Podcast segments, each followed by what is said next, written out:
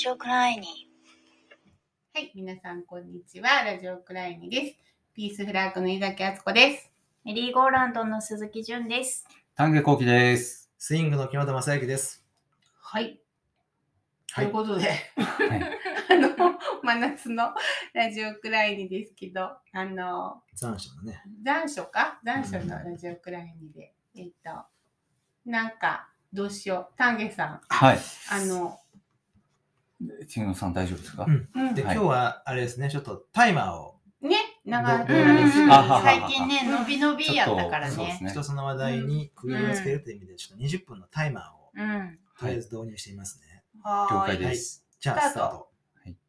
えっとですね、僕、あのー前回、うん。えーそのメンタリスト DAIGO の発言のあに対しての、えー放牧の奥奥田さんの、えーホームページでの、えー声明、うん。それに対して、ステートメントですね。それに対しての、えー議論がちょっと終わらない状態で、こう、伸び伸びに長くなっちゃったんですけれども、そのことに対して、やっぱりちょっとあの、僕はね、あの、本当に、えー理解しているところとそうでないところがあるし、多分うまく説明ができるところとできないところっていうのは、あの、ここれだけ話し合ってきた、あの、関係の中でもあるとは思うんですね。あるとは思うんですけれども、えっと、いいろんな意味で、えー誤解とかが生じていたら、ちょっとそのままにしとくのが良くないんではないかなということで、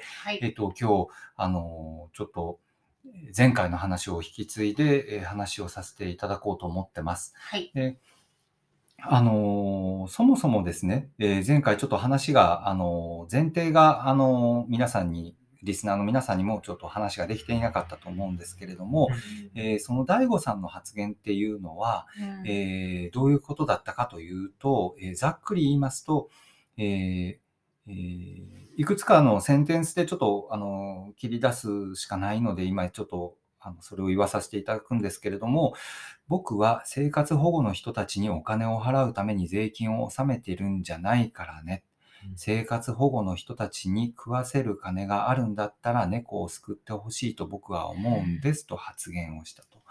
で、自分にとって必要のない命は軽いんで、ホームレスの命はどうでもいいというようなことを、えー話したうんと。これを YouTube でしたっけ YouTube で自分のチャンネル上で話をしたんですね。なんかひ、えー質問に答えるコーナーがあって、そこで、えーそういうふうに答えてたんですけれども、まあこれまでも、その、ちょっと、うんえーそういう意味で、ホームレスの方に対しての、えーその、ちょっと別紙の発言っていうのはうん散見された状態ではあったんですね。うんでただまとめてこう、はっきりとこう、言わはったんで、えー大きな問題になったとうんいうのがベースにあります。うんで、その中で、動画の中で自分、あの、謝罪動画を出されたんですよね。謝罪動画を出された中で、えっ、と、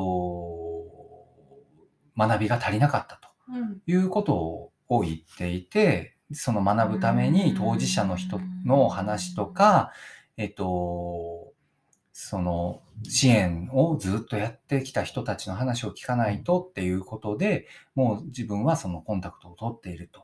で、そのコンタクトを取っている方ということで、放牧の奥田さんの名前が上がったんですね。うんで、そこに行って、えー僕は学び学び直しますというようなことだったと思うんです。はい。はい。うんそれが、まあ、前提として、うんえーあったんですけれども、うんその後、そのね、そのはい。前提が、はっきり言って僕はよく知らなかったんで、まあその前の放送でも言ったかもわかんないですけど、うんその、まあ気持ちとしては、大山田さんのね、あの問題があって、うん。で、まあまたかという気持ちもあったし、でうん。そういう大悟さんが、まあもうとにかくひどい発言をしてるっていうのは、なんとなく伝わってましたけれども、そこに積極積極的に触れていこうっていう、それこそ、あのメンタルな状況じゃなかったというか、うん。はい。うん。まあ、嫌気がさす感じはすごいわかります。嫌気がさす、ん。そうですね、嫌気がさすもそうやし、そういうひどい、今のような、うん。あのー言葉に触れたくなかった。うん。うん。そう、ななんとなく想像はついたんで、ね、いろんな情報。うん。うん、だから、まあ、そこの、それがないままに、えー前回は話が進んだなっていうのがまずあります。うん僕の心、気持ちとしてはね。はいうんで、えっ、と、まあ、誤解を少し、えっ、と、生じさせてしまったかなというのは、僕は、えっ、と、要はやり、えー誰かが何かそういうことがあって、すごい、なんていうかな、ここぞとばかりにものすごい叩かれていくわけですけれども、その、うんそれであれば、その、なんていうかな、彼は危うい発言も結構あったので、うん。そういう時にちゃんと指摘をしていけばよかっただと思うんです。でもそうじゃなくて、こもう今叩けるっていう状況になったところでみうん。みんな世間がわーっとこう叩くっていう、そのやり方もなんかちょっとどうなんだろうというのも思ってたんですよね。うん。でうんそこで、その、まあ、そういうふうに叩かれたことがあったとしても、じゃあその人たちが、えっ、と、とか、まあ社会全体も含めてなんですけど、何をこう見つけて、何を自分たちの学びにしていくのかっていうことはやっぱりあると思うんです。うんただこの、その、えー、大悟さんが言った学びっていうものは、うんおそらく、あの、これ、その放牧の奥田さんの、あの、ステートメントにも書いてあるんですけれども、要は、学びっていうのはね、その知識とかっていうことではないと。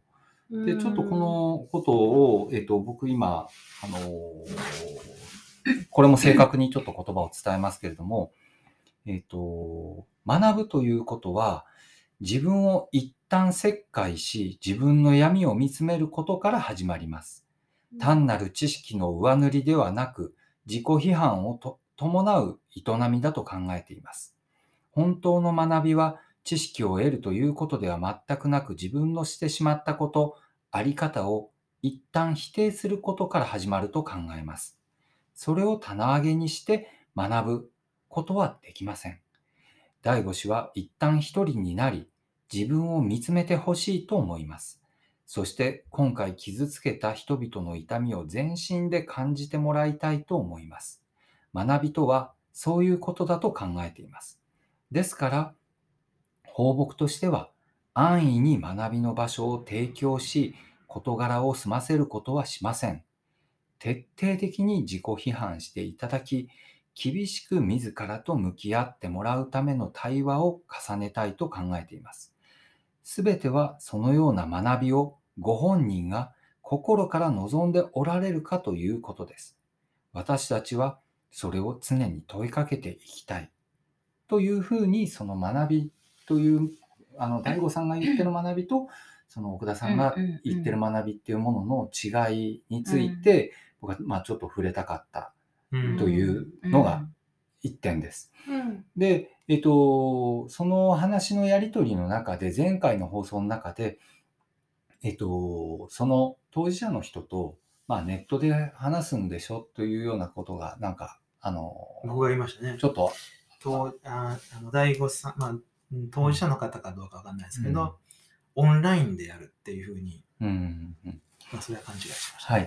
で、そこについてちょっと、あの、訂訂正というか、まあ、正確にここに書いてあることも、えっと、ちょっと、あの、紹介させていただきます。はい。その第五子の学びについては、何よりも当事者の尊厳を第一に考え、早急に当事者と話し合うことではなく、うんまずは資料なので十分に学んでいただきたいと思います。また、何より、このことは私たちが勝手に決めることではなく、決められることではなく、当事者の了解が必要です。まず私を含め放牧の職員と話をしていただきたいと考えております。最後に私たちはこれからも社会に居場所がなくなる、いや、えー居居場所がなく路上で暮らしている人たち、困っているのに助けてと言える誰かがいない人たち、生きることに疲れ果て自分が困っていることにさえ気づけない人たち、差別と偏見に傷ついた人たちと共に頑張っていきます。というふうに、えー書いてあるんですね。うん。なので、あの、オンラインで、あのーなんか、軽々しくやるっていうことではなくて、うん。まず、そうん。の、ステップを踏んで、うんそれで相談しながら進んでいくっていうことではないかなというふうに思うので、うん。まあ、そこはちょっと、あのーまあ、あの、ニュアンスが違ったのかなと思います。うん。はい。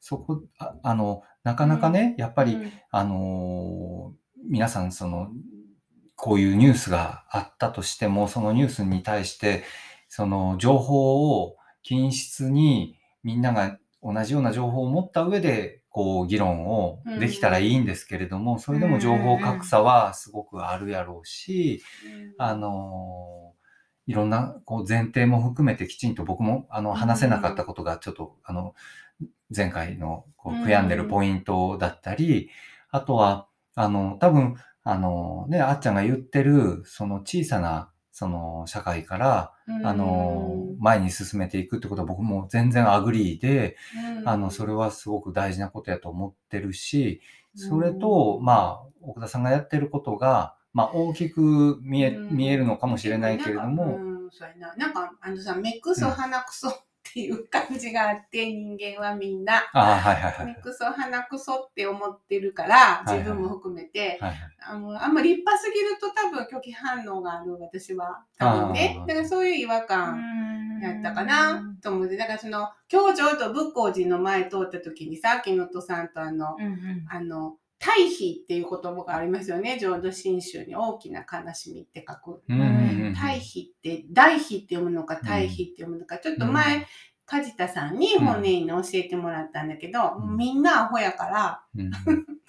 もう、もう、もう、もうみんなアホやから、なんかこう、そういう大きい悲しみの中で人間は生きてるんやから、みたいな教えがあって、うん。なんか、だからその、ちょっと、すごく私は、あの、何が違和感って、やっぱりその、すごく立派に感じてしまったっていうか、その、学ぶものと学ばされるものっていうか、でも、どっちも目くそ鼻くそちゃうんかとか思ってしまうとこがあるんです、私はね。ね多分。だからその、その表現の仕方とかは、あの、表現の仕方とか、えっ、と、そういうものっていうのは、えっ、と、住み分けたらいいと思ってて、別にその放牧のあり方を批判するわけではないけど、私は多分少し違和感を感じるっていう。で、まあそういう住み分けで、だけど、例えば一個大きい、まあ、税制のこととかも書いてらっしゃるので、税制改革とかが必要やとかね、もっと累進課税をとか、そういうのは一緒に戦えるとこは戦えばいいけど、えっと、彼の、えっと、だから影響力がものすごく大きい人と影響力がものすごく小さい人がいるとして、どっちがあの深く、深くそのことをものすごく深く傷ついたり考えてるかって分かんないでしょ。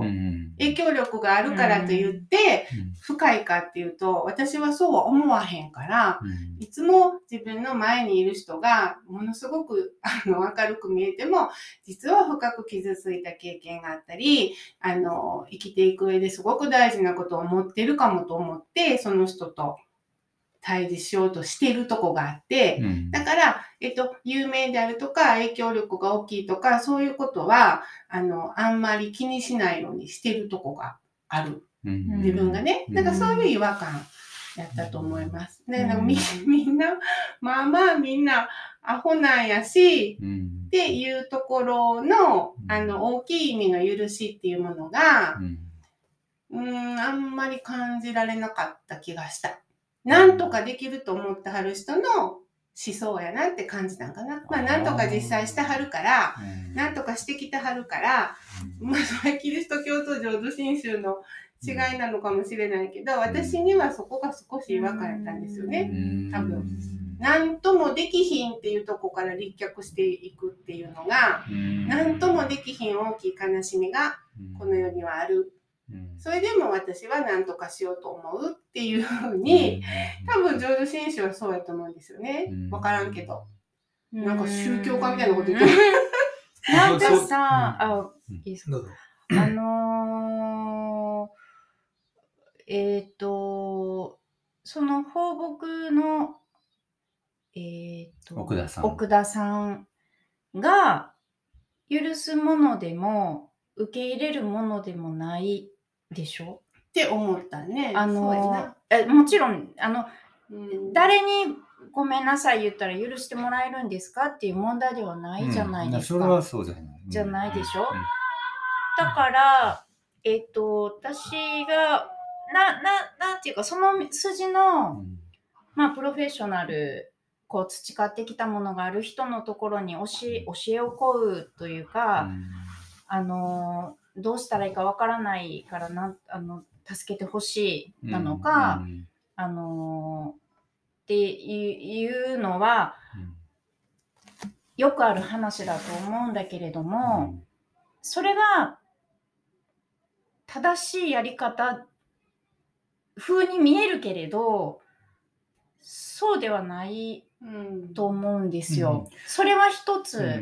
うんでう、ん。だけれどなんかそうし、そういう方がね、受け入れるって言ってくださったら、安心するじゃないですか。うん。なんとなく、あ、これで、うん。一見落着じゃないんですよ、全然。うん。だけれど、一見落着のようにうん。見えちゃう。うん。そこに私はすごい憤りを感じるんですよ。だから全然うん奥田さんのことも、私、大悟さんのことも全く同じぐらい知らない。うん。けれども、今のうん。丹下さんが言ってくれたうん。大悟さんの言葉なんて聞いたら、やっぱすごい自分は、そそんなそばにいたわけじゃないけど、やっぱ傷つくし、うん。涙も出ますよ。そしたらものすごい根本の問題で、そのホームレスの人たちにどういうふうに自分が接していいかとか、そんな話ではないですよね。もう本当に根本的なそんな人間性っていうかさ、うん。いう話だからきっと、どっからやり直すって言ったらもう赤ちゃんからやり直してみたいな。でもそういう話ではないもんね。うん。いや大悟さんがね、うん。あの、そういう、まず、うひどい発言をして、で、その、で、それで、それがすごく批判されて、えーその、その火消しのために、おそらく、その放牧の、うん。こうで学ぶんだってことを言ったんですよね、うん。流れとしては。うん。うんうんうんだからそれも、自分のしたことがすごい批判されたことを、おそらく、ううんうん。ち沈静化するために、うん。早く沈静化したいがために、えー言っちゃったんですよね。うん。それはほんま、ほんまは言うたらあかんことやったんかもしれないですよね。うん。ううんん。うん。日まあ、そういう約束んがない、なあったかどうかわかりませんけれども、でその火消しに対して、その放牧の方も火消しをした、その状況を、うん。ように見えました、僕は。うん。火消しの火消し。うん。だから言葉が入ってこないかったっていうのは、うん。やっぱりその火消しのための言葉にちょっと感じたようなところがありますね。うん。だからその、そう、本当の言葉じゃない気がした。うん。うん、うん。それはその、あの文章ですけれどもね、うん。その、に関しては。そうですね、まあ、うん。あのーやっぱこれって、その声明文というか、ステートメントみたいなもんだと思うんですよね。だからそういう意味では、ほんそういう言葉ではなくて、やっぱり説明責任がああることに対してその説明をしたっていうことだと思うんですよね。ね。つまりやっぱり誤解を、もっと誤解を生じさせてしまう可能性があるし、うん。そういうものじゃない、そのうん。彼が言ってるような学びで済む話ではないと。いうことを前提にして、それをきちんと言っていかないと、その社会が誤解をするんではないかということで、まあ書かれているものだと思います。なんかさ、あの、いつも思い出すのはね、こういう時にあの、カラマートフの兄弟って読みました？うんカラマートフの兄弟に、なんかマルメラードフっていう人が出てきて、飲んだくれで、で、あの、飲んだくれのお父さんでね、あの、どうしようもないんだけど、えっと、神様は、キリストはね、あの、えっと、善人だけを連れて行くんじゃなくて、あの、あの、わしらみたいなもんをね、あの、全部連れて行ってくれる。で、あの、な、で、あの、善人であるあんたたちはきっとキリストにね、なんでこんな奴らを連れて行くんですかっていあの、言うだろう。で、その時にイエスが答えるのは、この者たちを連れて行くのは、彼らの誰一人が、あの、それに値すると 思わなかったからだって、今もなく涙が出るんだけど、誰一人自分がそれに値すると思ってなかったから連れて行くんだよって言うっていうのは、うん。なんか私はなんかその、あの、その、ドストエフスキーを通じてのそのキリストの思想うん。は、すごい親鸞さんと似てるなってうん。思うんやけど、うん。なんかその、自分がそんなものに値すると思ってない多くの人間が、うん。実はすごく深いし思想とか、うん。あの、気持ちとかを持ってるって思いたいから、やっぱりこう一人の人の、にバーって言ってしまう気持ちはわかるんやけど、うん。あの、そ、そのこと自体が、やっぱりすごく危険やと思うよね。自分の身近にいっぱいいるよって思ってほしい。うんこれから育っていく子供や若い人には、あなたの身近に立派な人いっぱいいるんだよって思ってほしいから、うんこういう目立ち方っていうのが、そもそもやっぱりだからその、この間純ちゃんもね、これえらこっちゃなって言ってるけど、あ、これ20分。のあ、サイン。20分の差なんかと思った。まあそんな、そんな違和感はありましたね。やっぱり。うん。ああのーうん。はっきりといろいろ、あのー分かったし、うん。あの、みんなが考えてることも分かったし、うん。あのーえっと、ある程度誤解は解けたかなと思うので、僕はそれ言で。ったらねいい、かあの、なと傷ついてる人がいたらね、なんか言葉で傷つけてるとしたら申し訳なかったなって、うん。あの、思うけど、やっぱり一人一人が引き受けて考えるしかないぐらいのね、うん。大きい問題やなとはん。思うよね。うん。そうですね。だから、うんあの、そういう意味では、その身近な人にどうやってその助けを求めたり、その救われたりとかっていう関係性を持つとかっていうことが、なんかやっぱりちょっと希薄になってるのかな。ね、あとなんか袋叩きみたいなのもちょっと怖いよね。そうだね。かそうそうで全体的にそういうやっぱり YouTube とかうん SNS っていうのが自分らもまあ使うんやけど、そこの問題はやっぱり大きいんですよねね。大きいし怖い。やっぱり。うんうんうん。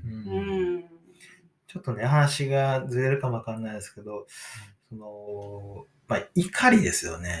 うん怒りのも、もっとみんな怒ってるんじゃないかっていう気がしててね、常々。うんでもその怒りはどこへ行ってるんだろうと思うことがあるんですよ。うんみんな怒らない。うんうん怒ってんのかな？怒っまあ怒よく怒るけどね、私も。いや、そうでしょ？その怒る人は、怒る人はいいんですけど、怒りってやっぱり大事な気持ちやと思いますしね。うんでも、まあ、その大人っちゅうのか、大人ってい怒ったり悲しんだりできなくなるじゃないですか。できない。できないうんとされてるような気がするんです。うん。怒ったら大人じゃないみたいな感じですよね大人。は怒らない。かもね。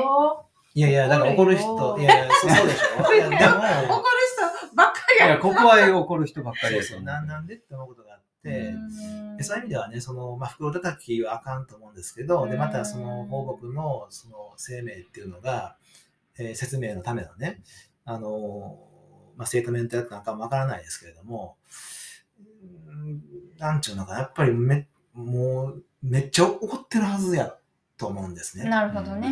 もはいはいうそれこそ、殺したいぐらいに。うん。あ、奥田さんがね。はいはい。うんそれか、まあそこまで言うたらダメですけど、やっぱりそこ、だからその、それは僕、見してほしかったのかもしれなですね。ほどねう。んあーそう、だからそれがそうかもねほんまの気持ちやと思うんですね。で、うんで、で、こいつも、殺し合い、殺し合いたいけど、なんとか、うん。うん。なんとかっていうか、その、うんそそれ、それは人間じゃない。なんちょっとうまく言えないですけれども。うんあ、なんかわかる気がする。うん。で、その、だからそれがないままに、その説説明というかね、その学びとかいうことを急に言われた気がして。でも全文じゃないもうんん、ね。ごめんね。今の僕もやっぱり全文じゃないんですよ。ん最初にその彼のに対しての、その、いまあ、うん。そういう意味では、まあ、文章なんでそれが怒りかどうかちゃんとわからないけれども、うんきちんとあのうん、かなりの批判はしてます。あ、そうか、いや、はい。なのでちょっといや、まあ、これもだから、それをやっぱり、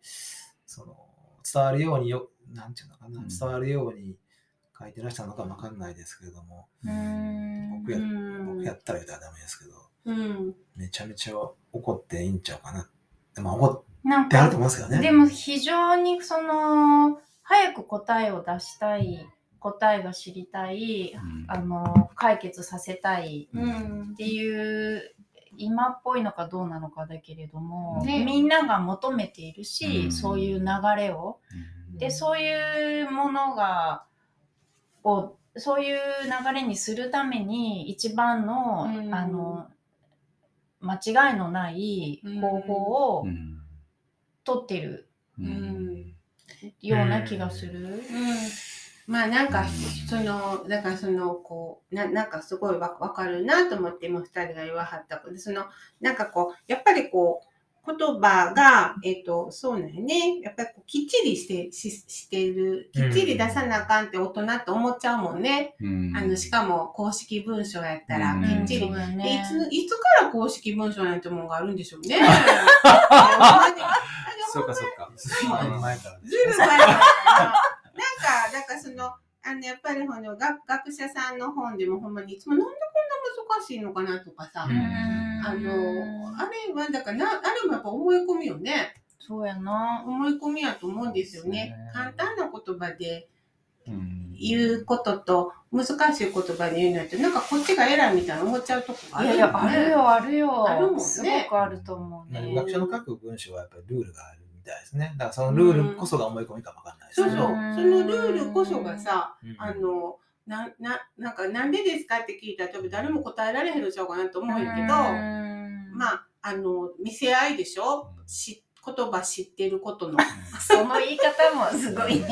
まあたびたびこの話になってますけれども、あの、ラジオクラインはね、特にそういう、あの、なんていうかな、簡単な言葉で伝えていこうとかっていうのも最初にね、その政治のハードルを下げるために、子供にもね、分かってもらえる。子供にも分かるわかるようなっていうので、なんかこの純ちゃんがこのね、はい。気になさっきからすごい気になってる、このじゃあ次の話題に。ね、次の、あ、さんありがとうですはい、いえね。いえ。ありがとうございましたありがとうございます。なんか、あ、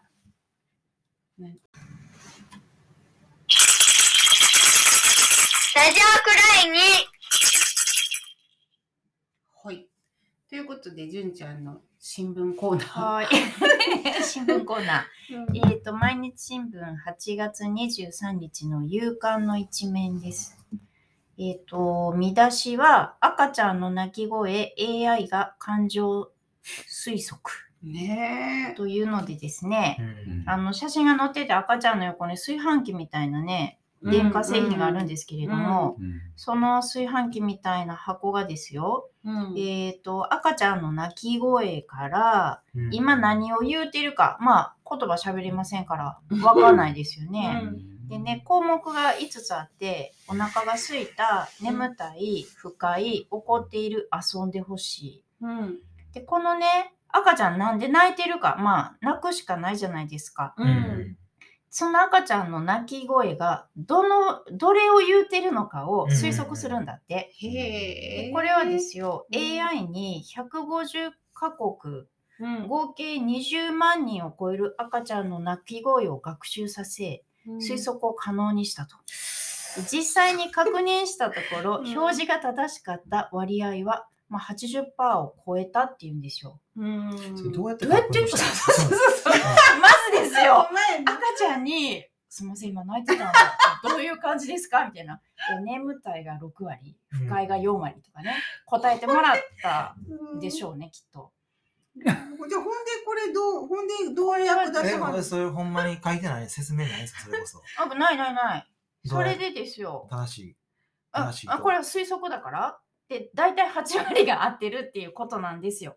うん。そうしたら泣き止むってことやな、きっと。8割やおっぱいあげたら。あそうそうそうそうね。まあそうですよ。ああ、なるほど、なるほど。でね、うん。えっと4万3780円うん。あ、こでの機械が？販売が始まっている。え7月30日から。誰が買うのだよ。それで、うんまあ AI にね、様々な鳴き声を学習させて精度を高めてうん。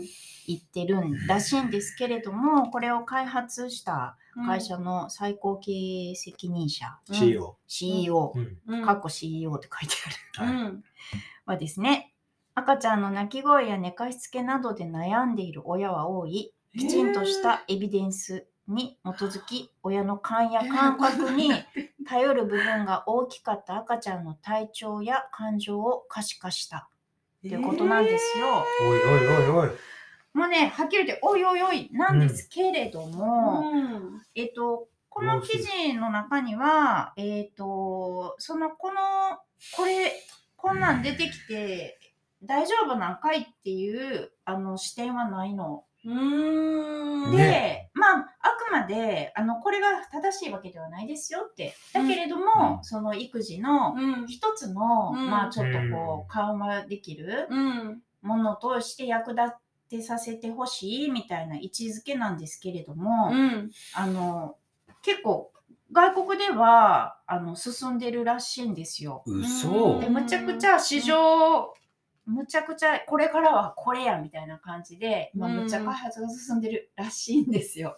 恐ろしいだけれどね恐ろしいとか、おいおいって思うのも偏見なんですかね。そうなんですよ。で、私はうん、おいおいってもちろん思いますよ。うんだけれども、実際、まあ、このコロナでね、えっ、と、今までやったらね、えっ、と、すごいその産後うつの割合がむちゃくちゃ増えているんですね。うんそれこそ今までやったら、あの、外に出て、うんあの、そのなんか育児教室とかさ、うんどっかにちょっとでも出て行って、うんちょっとでも触れ合いがあったのが、まあ今全くない状態で、うん一人ででしょ？お母さん一人と赤ちゃんでしょ、大変や。それは大変やと思う。大変でしょ？うん。で、そういう中でやっぱこういうものにどんどんどんどん投資が進んで、開発が進んでいくっていうのは、そっちがやばいと思うんですよ。そのお母さんを責めるとかね、うん。そんなん使ったらダメでしょとかじゃなくって、うん今世の中がこれやみたいにこう向かってるのが、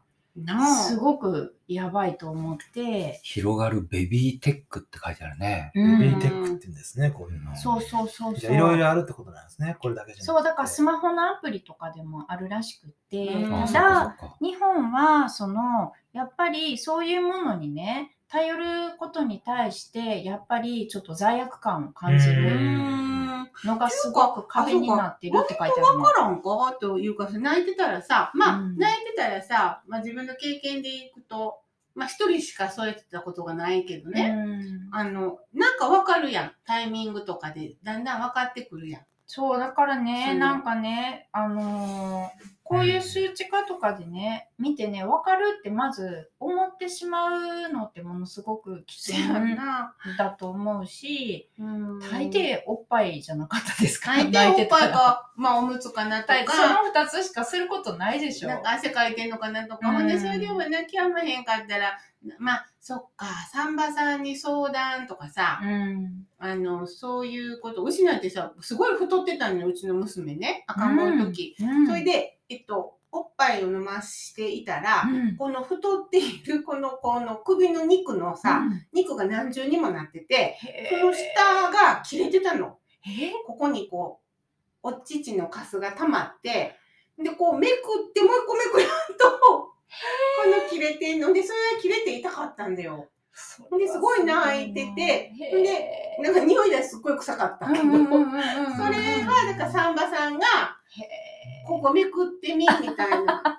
うん。あの、まあ、それがそうか、サンバさんとかに相談してたそういう相談するとか、うん。助け求めるとかうん。が、ほんまにしづらくなってるし、うん。人間に助け、うん。頼れる人がいないっていうのがあるじゃないですか。うん。きっと。そう、はい、そう背景ねとしてはね。そうですね。うん。ん。そうですよ。で、そうやな。だから、なんかちょっと僕はありな感じもしてきてます。あの、もちろん、はあの、反反対っていうかね、いや、おかしいんちゃうかっていうのが、ここの大部分ですけれども、うんやっぱり頼れへん人にとっては、助けになる、なりうるんじゃないかと思うん、で、これ、まあまあ高いんですよ。う。ね。5万近くしてね。うんそれを買ってね、育児できる。父かすとかわからへんもうもちろん父かすは無理ですよ、AI には。だけれども、これを変える人って、うん。そこでやっぱり、ああの、差が出るでしょ、なんかほら、京都市は今ね、サンバさんたちがね、うんうん。助産師さんたちが頑張ってね、あの、トータルで、その相談、で、ででその赤ちゃんって助産、あの病院で産むやんね。で、産むと、あの、助産師さんが訪問してくれるっていうのがあるんですよ、目浴にね。うん。で、それが全然初対面じゃなくて、そういう、うんあの、妊婦の時からのね、悩みも聞いてもらいつつ、うん。産んだ後もトータルでサポートできる体制をとっ作ってくれって、あの、助産師さんたちがね、うん。行政に訴えかけたりして、うん。そういう制度が、あの、まあ、できつつあるというか、うんそういう助産師さんたくさんいるんですよ。うんあの、京都市には。そうか、そうか。うんうんなので、そっちの方がうん絶対安心やと、おあの思う。自分がそう妊婦やった時も思い返したらね、うん。自分の町にさ、うん。安心できる助産師さんがいて何でも相談できるっていう。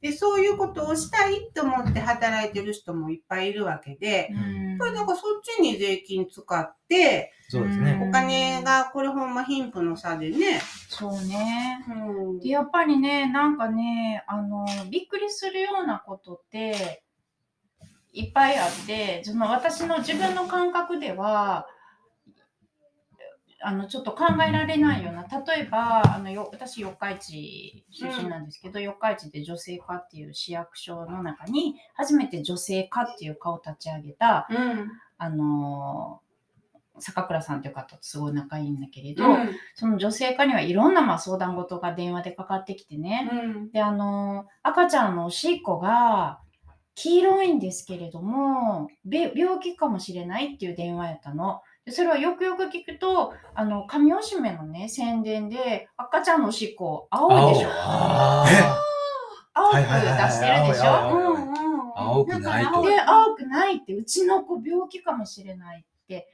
驚くで、そんなアホなんて思うけれど、うん。その方はまあ、真真剣なんですよ。うん。で、聞く人がいないから、うんそういう市役所に電話してきはるの。。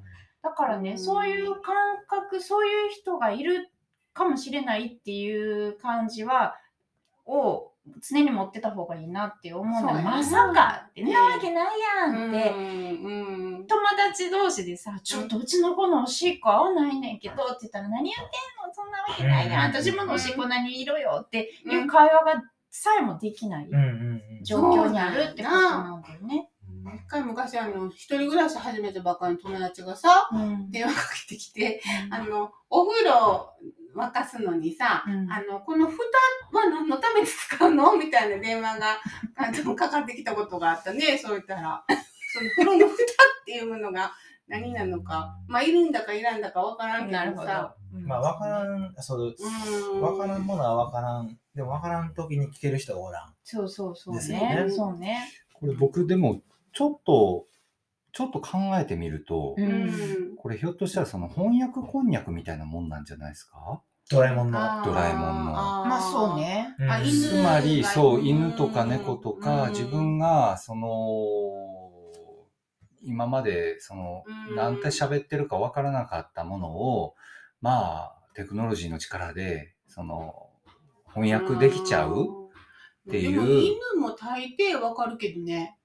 昔あったやん。猫とか犬の言葉がわかるっていう、あったよね。あったんですか？そんな。ワンワンニャンニャンなんとかみたいな。へ15年ぐらい前。そんな、なんか、ほんまに？声色とかででもだからそうう。いうことでしょ、つまり例えばもう世界中の犬猫もう500万匹をのデータを集めて検証したら全言葉が分かるようになりましたみたいな発表と似てるわけじゃないですか、まあ、ある意味ね。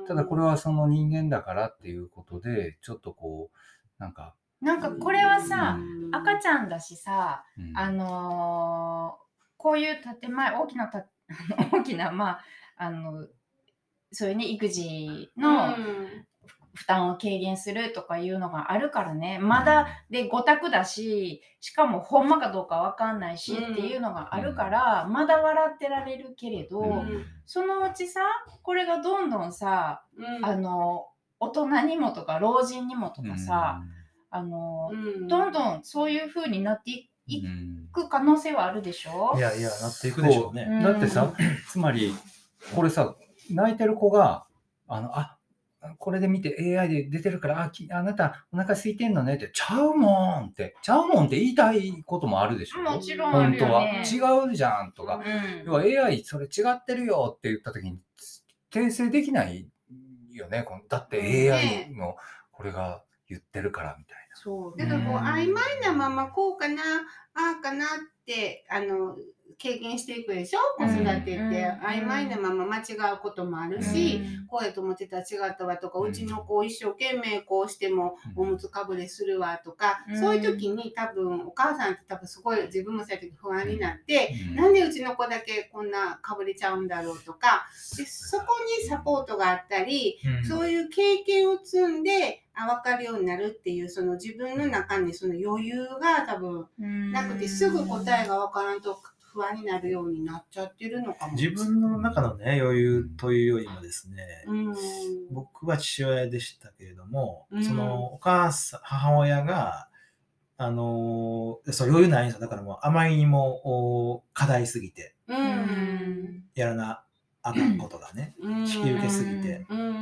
子供生まれる、あのー女性には必ず一人で座ったらあかんって必ず言うようにしてるんですけど、でもそうは言いつつ、やっぱり頼る人がおらんかったら、自分でやるしかないってなっちゃってるわけじゃないですか。うんだから、それは行行政の方とその助産師さんたち経験が深いそう女性たちとかで、まあ、近くにいっぱいいるわけやん経験した女性も。だからそこをこううまくつなぐっていうことをあの頑張ったはね助産師さんたちはね京都市にいうんる。だからそそれはそっちの方が大事なんですけど、うんなんかでもなんか、こうなんか、なんやろな。でもさ、こ、れで見てさ、うん赤ちゃんがさ、ああ、お腹空いてんやなって思ってさ、うんおっぱいあげたところでうん泣き止まなかったら。うん余計パニックになるよ、うんそうかな。じゃあ別の原因だって次思えないですか？ほなこれなくても思うから 一緒ですそうね。これなくてもまあおっぱいかなと思ってあげてあのもうあの飲まへんかったらおむつかなとかさあ汗かいてんのかなとかそうやってあんこ育てって。そんなにまあね、いやいや、そう。そうそう、やれることって、限られてるね、うん、で、まあ、じゃあ外行こうかいとか。やいや、だけど、今はこの程度やけど、うん。まあだんだん、あもっと細分化されていくってこそうそうそう、もとっとこう、せ制度がだってね、あのね、月齢によってね、これはまた別なんですけれども、おむつにおむつセンサーっていうのをつけて、おむつの濡れ具合からを感知してね、交換のタイミングをスマホアプリで教えてくれるとか、えっ、と、月齢に合わせて、そう、えっ、と、離乳食のメニューをアプリが提案してくれるとかね、なんかどんどんそういうのがわかりましたあるんですよ、どうわぞ。かりました。つまりですね、これは、要は正さっきもおっしゃってた、その正解のない世界が消えていくわけじゃないですか。そうだね。だから、もうこうするのが正解、こうするのが正解っていう、このその正解に怯えてしまっている人たちがこれを推進するわけじゃないですか。曖昧さを受け入れるっていうことができない。だから失敗することができなくなるわけじゃないですか。うん失敗を恐れてるからこれをうんをみんな求めるんじゃないですか。その一面はあるかもしれないですうね。んでそのあとさなんかあるじゃん。なんか第六感みたいな人間にはあるって言ってさ、うんあのそね。そその第六感という感覚がもうどんどんきっとこうそうですね。このこうこういうのに頼っていくと、うん。でそのすぐほらなんか検索したらすぐ答えが出るっていうのにちっちゃい時からきっと慣れてるから、うん。なんか分からへんっていうことに対して非常に不安になるはんでしょうかな今の。いやだだからね、それはもう、その僕らインターネットに頼りまくってて、うん。アマゾンで買い物してね、うん。もうスマホ使ってですね、うん。そうなってるじゃないですか。なってますうんね。だからそれはめちゃくちゃ昔は批判もされたはずやし、今でもね、あの、まずいとみんな思いながら使っちゃ使っちゃってるじゃないですか。うん。だからなんかちょっと止められへんのちゃうかなとは思あでもその開発したくてしょうがない人たちがいてさ、そうだね。それで、あ、便利やと思って買う人がいるから、そら、そら好きにしはったらええんかもしらんけどまあ金になるからですよ。う。いや、まあ、そそうもですよちろんそうなんですよそその、その思いもあるし。なんか、なんかでも。さ、アフリカやったからさ、そのおしめしてないでしょ、うん。あの赤ちゃんたちが。うん。で、そのお母さんと肌肌でこう、秋とか抱っこしてたらね、おしっこしたいかどうかが、なんとなくわかるんだって、この肌と肌が触れてたら。んああ、今、これ、今からうんちとかね。うんおしっこやいやいや、そういうのやっぱありますよね。うん本当あるある。で、そういうのってさ、感覚だったり、感だったりするわけよ。その、その時に、その人だけに宿る感みたいなね。勘であり、経験でもありますよね。うんその、それこそ、こう、しそうけ身体性を伴った経験だと思うんですよね。かおむつなし育児とかあるじゃん、うんそのおむつさせなくてあのあ今おしっこしたいそうやなっていう時におまるに座らせて、うん。赤ちゃんでもね、うん。はいはいの赤ちゃんでもさだからおしっこしたらさやっぱすごい嬉しいと思うのよ、うん。やっと成功したって。うん。でおむつなし育児を私もやりたかったけど結局やらずにもう大きくなっちゃったけれど、うん。私は布をや布うん。を締めにしてたんだけれどね、うん。お締め買うのが嫌で。うん。うん。だけれどやっぱりなんか収穫の喜びみたいな喜びがあるんですよ。うわこんなにうんちした日むっちゃ重たいおしめとかね。で私は結構それが楽しかった。うん。から、うんやっぱなんかさこういうのがこうなんていうかな。もうどこに西松屋とかどこに行ってもサンキュッパとかでもし買えるような時代が来てたよ。うん。ただみんなやっぱりとりあえず出産祝いにとかさ、あーもらっちゃうかも。そうそうそうお姑さんが買ってくれたりとかさしてなんかいらなくても自分のそばにあるようにもうん。当たり前になってしまったら、なんかちょっとなもったいないなみたいな気もするんですよ意外とでね。も大丈夫かわかんないですね。そうかな。ななこの程度の性能ならね。ううん。んほんまだから、スマホ持って、うん。あのー足使わずにコンピューターで買い物してる時点でもう終わってるじゃないですか、僕ら。うーん そっかだいぶ。だいぶえ、だからその、その、だから、あの、ま、前もそういう話になったけど、その、研究室の中でさ、どんどん AI が進んでいったときにさ、いやいや、でも、その研究費どっから出てるって、やっぱ税金からも出てるからね。だからその、いやいや、ちょっとどどういう研究してるんですか？って、あの、そんな勝手に進めないでって、あの、なんか言いたいとこはある。まあそんなことよりこっちをやってよとかさ、そんなことよりこっちとか、そういうことって今言えへんでしょ。まで、まあまあ、勝手にややったはるっつったら、やったはることないですか？なけど、こ。れをね、やっぱ欲しがる人は、藁にもすがる思いなんじゃなかろうか。うんうんうんうんそうですね。うんそうですよねそ。れをやっぱ否定はできないし、あ分かんないですけどね、そのどういう購買者なのか分かんないですけど。でもやっぱその子育てしんどいみたいなことがうん。やっぱりあの理解されないからっていうことだと思うんですよ。その分かってもらえない周りが分かってくれてればもう少しあのしんどくてもなんとかっていうのはあると思うんですけど、うん。もうおもう20そう分だね。早いです。で、この、このまま絵潔本潔く終わり終わりますか。そうやね。いろいろ、いろいろなことが、あれやったね。ちょっとね短くしてみようっていうそのまたうんトライですか？ゆ勇敢トップやもんね、この記事ね。そうねうん。でも勇敢なんだよね。ああ、勇敢なの。そうか長官じゃないうん。で、じゃあ、純ちゃんの絵本コーナー行きましょうか。ラジオくらいにはい。はい。今日は、えっ、と、荒井良二さんです。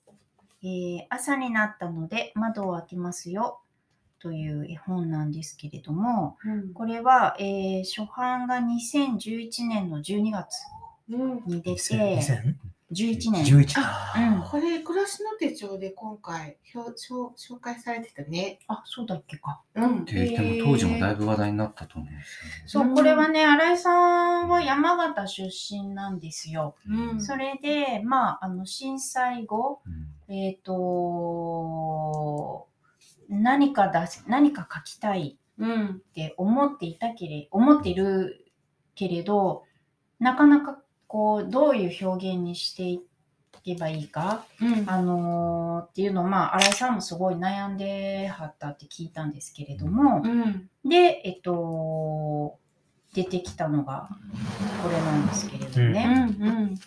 まあね、とにかくね、すえ、素晴らしいんですよ。うん。えっと、文章は朝になったので窓を開けますよっていう、まあ、文章で、うん次をめくると、うんえっと、例えば最初は山はやっぱりそこにいて、木はやっぱりここにいる。だから僕はここが好き。うん。というふうに、いろんな町だったり国だったりうん。のに暮らしている子供がうん朝になったので窓を開けて、うん、で、自分はどういうところに住んでるかうん。っていう、まあ、街の様子だったりね、いうのがこうずっとまあ連なっていくんですよね。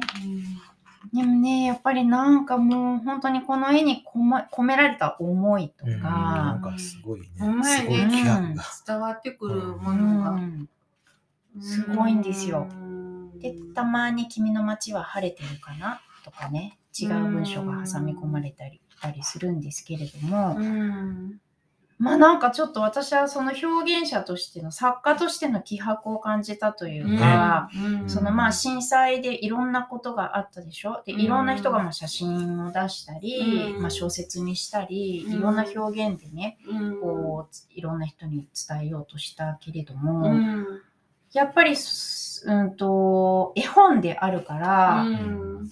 余計に、うん。あのー子供に伝えるうん。ということで、うん。やっぱりどうどういうふうにそれを表現するかっていうのはでやっぱりその一回一旦自分の体に取り込んで咀嚼してあのー取りねそれをずっとぐるぐるぐるぐる多分回して出てきたんじゃないのかなと思うんだけれども、うん。ちょっと僕はこの絵のね、その気迫とね、うん。その言葉の柔らかさのギャップみたいなもうのに、ちょっと怖い、怖いって感じますね。ん。そうですか。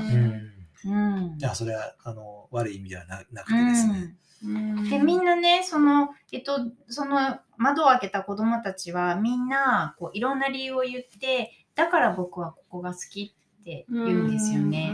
なんかそれもすごく私はちょっと涙が出たんですけれども、ねなんか泣けるわ、私うも。ん鳥肌が立ちますうね。んでなんか、さうんうんうん福島でね、やっぱりこう、うん。帰れないっていう、あの人がね、いるでしょ？その、で、そのふるさとのあの、山の写真とかをね、スマホの中にずっと持ってる、あの、お友達とかもうん。まあ、それを見してもらったり、で、うん。自分が暮らしてたお家のね、うん。庭にいっぱいいろんな木や花を植えてて、で、その写真を見せてもらったり、うん。まあ、それはもうでも帰れないから、うん。あの、写真の中のその風景になっちゃってて、うん。でなんかもう、だからその、自分がそうして暮らした、単成した場所で、にもう行けないっていう思いの人がやっぱいっぱいいると思うからね。うんなんか、なんか、あの、なんかちょっと泣けますね。うんあの